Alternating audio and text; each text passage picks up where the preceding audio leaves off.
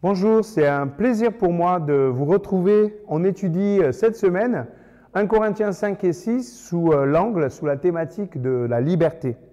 Aujourd'hui, on va aborder un texte difficile, le début du chapitre 5, mais attendez avant de zapper. Ce texte est quand même très intéressant. On entend dire qu'il y a de l'immoralité parmi vous, une immoralité si grave que même les païens ne s'en rendraient pas coupables. On raconte en effet que l'un de vous vit avec la femme de son père. Et vous faites encore les prétentieux? Vous devriez au contraire être affligé. Et l'auteur d'une telle action devrait être chassé au milieu de vous. Quant à moi, même si je suis absent de corps, je suis près de vous en esprit. Et j'ai déjà jugé, au nom de notre Seigneur Jésus, celui qui a si mal agi, comme si j'étais présent parmi vous. Lorsque vous serez assemblés, je serai avec vous en esprit, et la puissance de notre Seigneur Jésus se manifestera. Vous devrez alors livrer cet homme à Satan pour que cet être pécheur soit détruit, mais qu'il puisse être spirituellement sauvé au jour du Seigneur. Ce texte euh, nous paraît dur, mais comprenons l'enjeu. L'immoralité détruit la liberté. C'est son premier problème. Mais le second problème surtout, c'est que l'immoralité est contagieuse. L'objectif n'est pas de perdre cet homme. Le texte le souligne bien. On désire qu'il soit sauvé. Mais il s'agit d'éviter la contagion de l'immoralité. Elle se propage si on ne s'en protège pas. Dans notre culture, nous savons tellement la pratiquer d'un côté et nous la condamnons de l'autre, mais on ne sait pas la gérer. Et la première lecture que nous avons de Paul, c'est un peu quelque chose de similaire. Un discours très culpabilisant d'un côté, une sorte de va des rétro satanas pour exclure celui qui tombe. C'est pas ma lecture. Je vous en propose une autre. D'abord, Paul vise une catégorie bien précise, des chrétiens qui continuent de vivre dans l'immoralité de leur vie passée. Regardez au verset 10, quand je vous disais de ne pas avoir de contact avec ceux qui vivent dans l'immoralité, je ne visais pas d'une façon générale tous ceux qui dans ce monde sont immoraux, envieux, voleurs, adorateurs d'idoles. Sinon, vous devriez sortir du monde. Je voulais vous dire de ne pas avoir de contact avec quelqu'un qui, tout en se donnant le nom de chrétien, serait immoral, envieux, adorateur d'idoles, calomniateur, ivrogne ou voleur.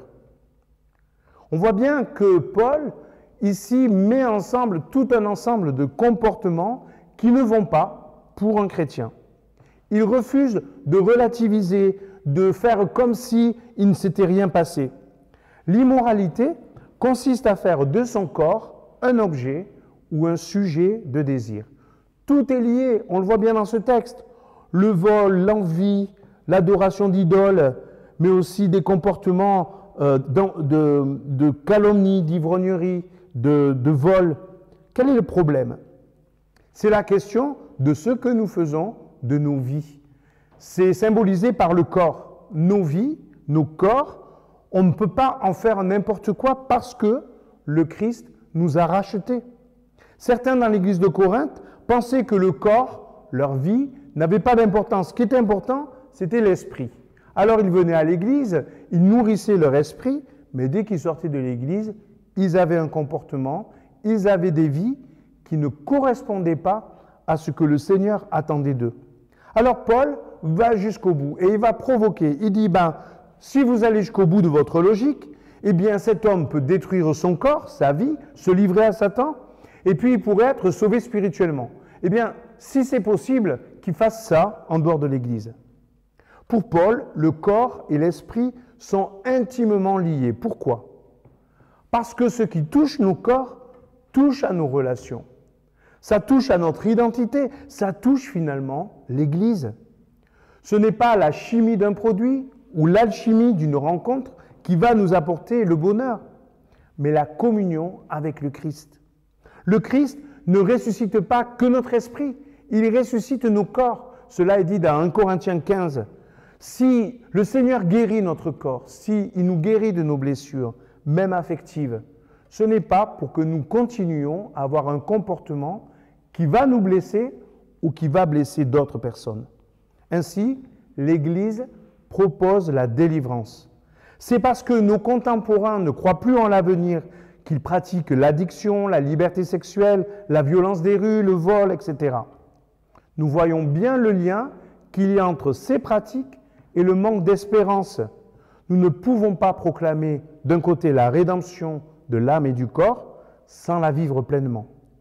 Quand nous faisons la fête dans nos rassemblements, nous fêtons la communion avec Dieu, la vie nouvelle, la communion fraternelle. Il ne peut pas y avoir d'envie, de vol, d'attitude indécente. Ce que nous faisons de nos corps influence le corps de l'Église. C'est le refrain de l'ensemble de l'épître. Notre comportement personnel et collectif sont liés les uns aux autres. Sont liés non seulement par nos personnes, mais aussi par notre enseignement et notre témoignage. Jésus nous a guéris de nos blessures, ne nous asservissons pas. Gardons cette dignité qu'il a acquise pour nous sur la croix. Nous sommes des enfants de Dieu, nous sommes dignes de la gloire qu'il nous a accordée. Alors, ne gaspillons pas cette valeur tellement importante. Prions le Seigneur. Seigneur, oui, tu m'as valorisé, tu m'as considéré comme ton enfant et je veux être digne dans mon comportement de ce rang, de cet honneur que tu m'as donné de faire de moi ton enfant. Seigneur, montre-moi dans ma vie ce qui n'est pas digne, ce qui ne correspond pas à ce rang que tu me donnes. Je veux avoir un comportement digne de toi, digne de ta présence, digne de ce que tu es venu me donner. Merci pour ta délivrance, merci pour ta guérison, merci pour la liberté que tu m'as donnée. Aide-moi à ne pas faire n'importe quoi de cette liberté. Amen.